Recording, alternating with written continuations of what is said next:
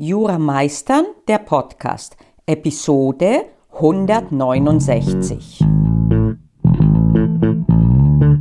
Einen wunderschönen guten Morgen. Heute eine Folge inspiriert von einer Veranstaltung, die in Bonn im Juridikum stattgefunden hat kürzlich. Es handelte sich um eine Podiumsdiskussion Kleben für das Klima oder neue Straßenkriminalität. Und ich werde nicht in der Sache über das Kleben oder seine Wertung aus juristischer Sicht sprechen, sondern über die Art, wie Juristinnen sich ausdrücken und inwiefern diese juristische Sprache und Fachsprache vielleicht manchmal einer Kommunikation im Wege stehen kann. Ich war nicht selbst bei dieser Diskussion. Eine gute Freundin von mir war aber da und hat mir im Anschluss berichtet. Und was sie sagte unter anderem war, dass man teilweise die Argumentation der Juristen nicht verstehen konnte. Hier habe ich bewusst nicht gegendert. Es handelte sich nämlich um zwei Herren, zwei Professoren, Sie waren auf der Seite der Juristen auf der Podiumsdiskussion und außerdem war ein Professor der Geologie Teilnehmer, der selber auch Klimaaktivist ist und sofern ich richtig unterrichtet bin, auch schon mal an Klebeaktionen teilgenommen hat. Das sage ich aber mit gewissem Vorbehalt. Es waren also Männer. Und zwei davon waren Juristen, ein Professor aus dem Örecht und ein Professor aus dem Strafrecht. Und diese waren eben zum Teil nicht zu verstehen für die Zuschauerinnen. Hier gendere ich wiederum bewusst. Und das hat mich erinnert an ein grundsätzliches Problem, das losgelöst ist von einer Veranstaltung, dass nämlich zum Teil ein Vorurteil herrscht, dass man nur dann ein guter Jurist ist, wenn man so kompliziert formuliert, dass man kaum verstanden wird. Und das habe ich nie als ein Gütemerkmal angesehen. Und so kam mir jetzt die Eingebung, aus diesem Anlass einen Podcast zu machen darüber, wie du als Juristin formulierst und wie du das sinnvoll machst oder nicht. Und ja, es ist nicht zu verkennen, dass komplexe Sachverhalte zum Teil auch eine komplexe Ausdrucksweise erfordern, aber nur indem der die ganze Komplexität auch wiedergegeben wird, dass sie erkannt wird. Das ist nicht zu verwechseln damit, dass ich meine Ausdrucksweise als solche so komplex mache, dass sie überhaupt erschwert zu erkennen, was ich denn sage. Also, ich habe einen Sachverhalt, der ist komplex, ich habe eine Ausdrucksweise und ich habe ein Ergebnis, wie man mich versteht. Und jetzt ist meine Ausdrucksweise quasi ein Werkzeug. Und dieses Werkzeug dient dazu, dass meine Zuhörerinnen oder Leserinnen verstehen, was ich wiedergeben will. Und das ist komplex gewesen. Und jetzt kann ich das Werkzeug wenigstens einfach halten und ich kann das Werkzeug so kompliziert machen, dass noch einmal eine Ebene reingezogen wird, die komplex ist und die im Wege steht, dass erstmal einer verstehen muss, was ich ihm überhaupt versuche zu sagen und erst dann dazu kommt, darüber nachzudenken, ob das, was ich jetzt gesagt habe, auch noch kompliziert ist, ja oder nein. Und das ist etwas, was zum Teil unnötig aus meiner Sicht die Kommunikation erschwert, denn es ist möglich, komplexe Sachverhalte so runterzubrechen, Schritt für Schritt eventuell, dass sie verständlich sind. Oft denken viele, dass das aber gar nicht wünschenswert ist. Du wirst dich vielleicht wundern, ich habe aber von vielen und auch von alten Hasen und alten Häsinnen, es gibt einen Fachbegriff für den weiblichen Hasen, ich vergesse den momentan. Also, ich habe es auch von Veteraninnen, sage ich mal, des Fachs öfter gehört, dass sie ähm, wie heißt das, impressed, I am impressed, dass sie beeindruckt sind, eher wenn ein Text nicht leicht und verständlich zu lesen ist. Denn dann denken sie, oh, das ist also etwas Kompliziertes, was der mir sagt, und im Zweifel liegt es an mir, wenn ich das nicht richtig verstehen kann. Ja, es kann am Empfänger und der Empfängerin liegen. Aber Manchmal ist es auch so, dass der oder diejenige, der etwas rüberbringen will, es so rüberbringt, dass es bereits schwierig ist zu verstehen, was der sagen will. Und das ist ein Problem, das du auch hast, wenn du Klausuren schreibst. Auch da befindest du dich in einer Kommunikation mit den KorrektorInnen. Und ich sage immer, ich muss verstehen können, was du mir sagst und auch in welchem Zusammenhang du es mir sagst, warum du mir sagst, dass es die Theorie X gibt zum Beispiel. Und das ist deine Aufgabe, mir klar zu machen. In Jura gilt, dass der Empfängerhorizont oder der Horizont der Empfängerin maßgeblich ist. Das weißt du von der Auslegung. Es ist egal, was du rüberbringen wolltest, wichtig ist, was du wirklich rüberbringst und maßgeblich dafür ist der Empfängerhorizont. Und ja, auch da muss das nicht völlig subjektiviert sein, sondern ein vernünftiger Vertreter der Zunft muss dich verstehen können, beziehungsweise was wäre denn verständlich für den? Also, du bist gut daran, äh, wie heißt, du bist äh, gut beraten, so zu formulieren, dass diejenigen, die dich verstehen sollen, dich auch verstehen. Und das bedeutet auch, dass du anders sprichst, in Anführungsstrichen sprichst, wenn du eine Klausur löst im Staatsexamen oder auch im Studium, als wenn du in einer Podiumsdiskussion bist, wo auch Nicht-Juristinnen da sitzen.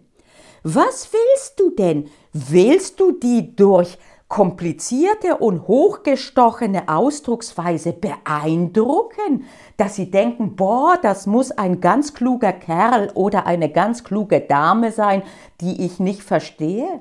Oder willst du die Inhalte rüberbringen? Und wenn du die Inhalte rüberbringen willst, dann bist du gut beraten, das so zu machen, dass du auch verstanden wirst. Auch unter Zugrundelegung des Empfängerinnenhorizonts. Aber selbst wenn du zum Beispiel einen Aufsatz schreiben solltest später oder eine Promotion oder was auch immer, die Kunst besteht darin, komplizierte Sachverhalte so rüberzubringen, dass die Leserinnen sich sagen, das ist doch pipi einfach, das hätte ich auch gekonnt und zwar mit links. Guck dir mal Eiskunstlauf zum Beispiel an. Wie ähm, einfach und locker flockig sieht das aus, wenn die da schweben und das Bein nach oben heben und das ist dann eine Linie zum stehenden Bein. Versuch das aber mal selber. Es ist überhaupt nicht einfach. Schmälert das die Leistung der Person, die das so mühelos erscheinen lässt? In meinen Augen nicht. Im Gegenteil, sie wird erhöht. Denn wir sind ja nicht unterwegs in unserer auch juristischen Kommunikation, um zu beeindrucken, nur wegen unserer komplizierten Ausdrucksweise. Wir sind nicht da, um das, das äh, wie heißt, Gefühl zu erzeugen bei den anderen, boah, ich kann das nicht verstehen, das ist mir zu kompliziert, sondern wir sind da, um eine komplexe Situation oder eine komplexe Lösung, eine komplexe Problematik so runterzubrechen, dass sie leicht verständlich ist. Gelingt uns das immer? Ganz sicherlich nicht. Aber es ist es wert, es zumindest zu versuchen, sensibilisiert zu sein dazu. Und bitte, wir wollen runterkommen von dieser zum Teil alten, verzopften Denkweise, dass ich bereits dich so einschüchtern will durch meine Ausdrucksweise, dass deswegen du mich mehr achten willst oder dass du denken wirst, ich bin kompetenter. Nein, das ist eine überkommene Betrachtungsweise, die gab es früher, nicht bei allen, aber die gab es durchaus. Heute wollen wir doch lieber dadurch beeindrucken, dass unsere Inhalte so gut sei, sind, dass dann unser Publikum, was immer das auch ist, auch wenn das ein Korrektor oder eine Korrektorin ist, das ist auch Publikum, dass die sagen, Donnerwetter, das, was die Frau oder der Mann oder wie auch immer man sich definiert, schreibt oder sagt, das hat Hand und Fuß. Das ist das, was beeindrucken sollte und nicht diese Einschüchterungstaktik, das ist Performer. Das geht nur so lange, bis jemand sagt, ach, der Kaiser ist doch nackt, des Kaisers Kleider. Das wollen wir nicht und auch nicht als Juristinnen.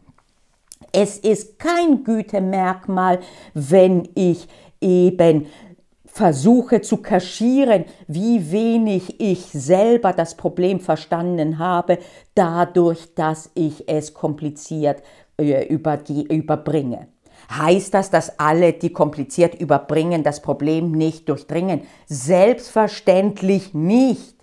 Es kann sehr, sehr gut sein, dass die selber das Problem extrem gut überblicken und durchdringen und verstanden haben und lediglich die Überbringungsweise nicht so geschickt ist. Dann aber ist es erst recht schade, denn dann können weniger Menschen verstehen, was sie sagen wollen, und das ist doch schade.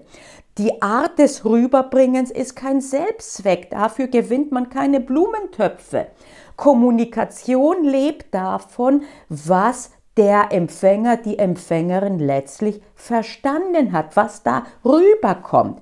Und ja, natürlich, da kommen auch Filter äh, dann äh, zum Tragen, die auf der Empfängerhorizontseite dann bestehen. Das kann ich nicht vermeiden. Ja, geschenkt. Aber wie wäre es, wenn wir einfach sensibilisiert sind? Mehr nicht. Wenn wir uns bewusst machen wollten, dass es weder erforderlich ist und erst recht nicht Selbstzweck, dass juristische Kommunikation, ob schriftlich oder mündlich, dass die kompliziert sein sollte. Nein, das ist nicht erforderlich und es ist erst recht nicht wünschenswert. Wir können auch komplizierte Sachverhalte so rüberbringen, dass man uns folgen kann. Das kann dann Schritt für Schritt sein.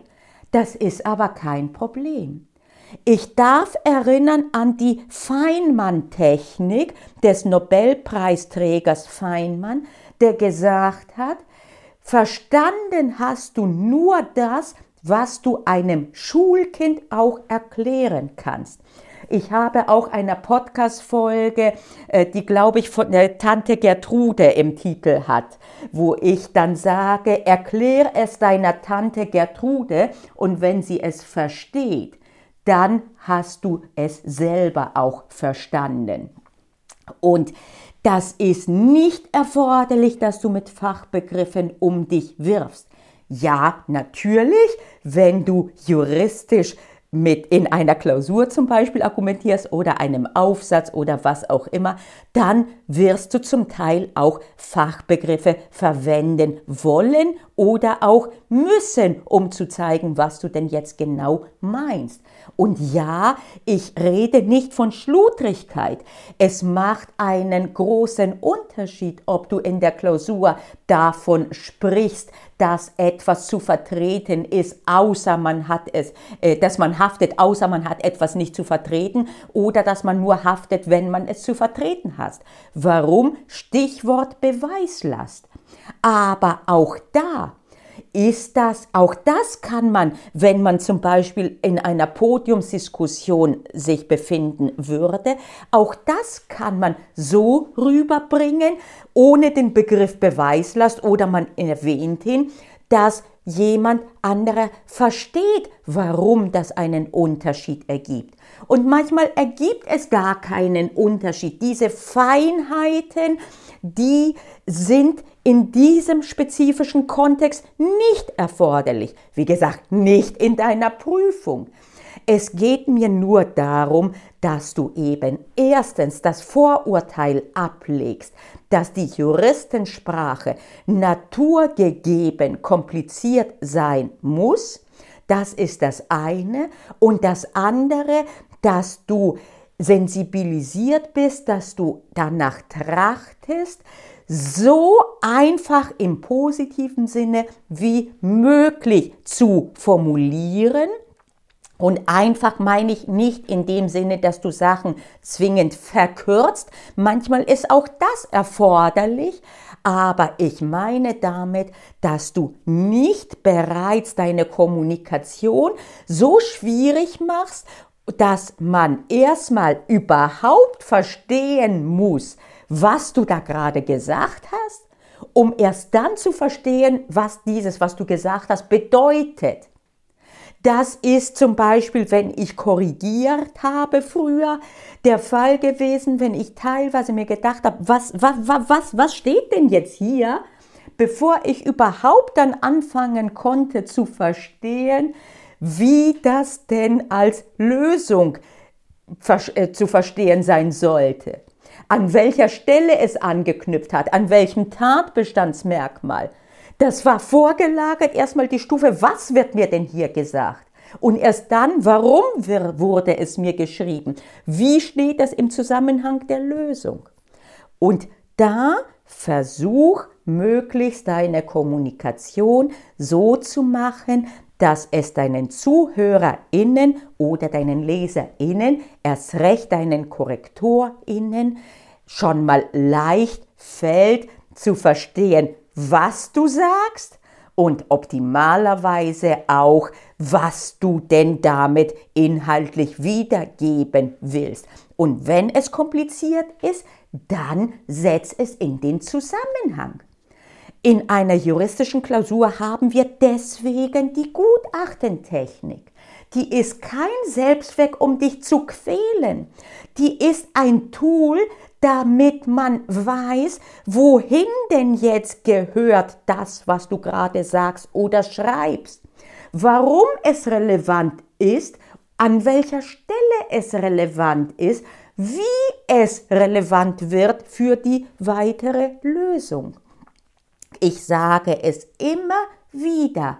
Es ist ein weit verbreiteter, aber absoluter Irrglauben, dass Juristinnen irgendwie anders denken oder formulieren als normale Menschen. Als Beobachtung mag es stimmen. Es ist aber lediglich der Unterschied, dass wir Dinge, die sonst im Kopf vonstatten gehen, die man intern abcheckt, äh, ohne das aufs Papier zu bringen oder zu sagen, dass man die jetzt bei Jura auch aufs Papier bringt. Ich habe auch viele Podcast-Episoden zu der Gutachtentechnik, warum die ganz normales Denken ist, warum auch die Subsumption ganz normales Denken ist, lediglich mit der Besonderheit, dass man es nach außen sichtbar macht und nicht direkt das Ergebnis bringt. Wenn ich mich frage, wie spät es ist, dann muss ich mich erstmal fragen, in welchem Land befinde ich mich? Ist es ein Punkt, ein, äh, vom Datum her Sommerzeit ja oder nein? Und dann kann ich wissen, ob welche Uhr dann für mich relevant ist von den Weltuhren und das alles, das geht so unbewusst in meinem Kopf ab, dass ich gar nicht drüber nachdenke. Das ist in Jura anders. Und da würde man alles abklopfen und sagen, zu prüfen ist erstmal, ob jetzt äh, man sich in Deutschland befindet und ob der, vom Datum her das Sommerzeit ist, ja oder nein. Und das ist das, was eher ungewohnt ist, was die meisten anderen eben nicht so nach außen tragen. Aber trotzdem, es sind keine neuen Gedankengänge. Und wenn das so ist, dann brauchen wir auch keine spezielle Fra äh, äh Sprache im Sinne von, dass es eine Sprache sein muss oder auch nur sollte, die nicht verständlich ist. Bitte mach es so einfach wie möglich. Und mit einfach meine ich es nicht, mache es dir einfach. Es ist umgekehrt schwieriger, komplexe Dinge so rüberzubringen, dass sie verständlich sind. Aber das macht die Kunst aus und das ist es wert zu praktizieren. Denn noch einmal, du gewinnst keinen Blumentopf dadurch, dass du dem anderen nur deswegen imponierst, weil du so kompliziert dich ausdrückst, dass er dich kaum verstehen kann. Ja, eine Zeit lang kann es dich tragen, bis aber einer dann wirklich durchdringt, was du sagst und unter Umständen dann sagst, ach, der ist ja nackt, der Kaiser, oder der sagt, das, was der oder die sagt, das ist richtig, aber ein richtiger Könner oder eine richtige Könnerin ist sie nicht, denn das, was er oder sie eben nicht kann, ist das so rüberzubringen, dass wir es auch verstehen. Und auch da weist uns Jura eben den Weg indem Jura uns bewusst macht, es ist absolut egal, was du sagen wolltest, es kommt auf den Empfänger in Horizont an.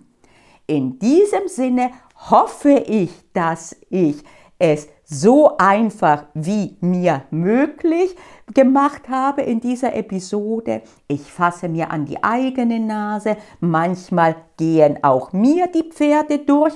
Habe ich jemals behauptet, ich sei perfekt? Ich hoffe nicht. Wenn schon, dann habe ich Quatsch erzählt. Also, in diesem Sinne formuliere einfach und umgekehrt, wenn du im ähm, ähm, in einem äh, Zuschauerraum oder was auch immer bist und oben oder wo auch immer formulieren JuristInnen kompliziert, löcher sie, sag immer wieder, können Sie es mir einfacher erklären? Ich verstehe das jetzt gerade nicht, das klingt mir zu technisch. Können Sie mir in einfachen Worten erklären, worum es denn geht? Merkst du was? Egal welches Thema ich anfange, ich könnte es aufhören mit wichtig ist zu verstehen und hier auch dem anderen zu verstehen zu gehen, begeben, worum es denn hier geht. In diesem Sinne, danke fürs Zuhören und bis nächste Woche.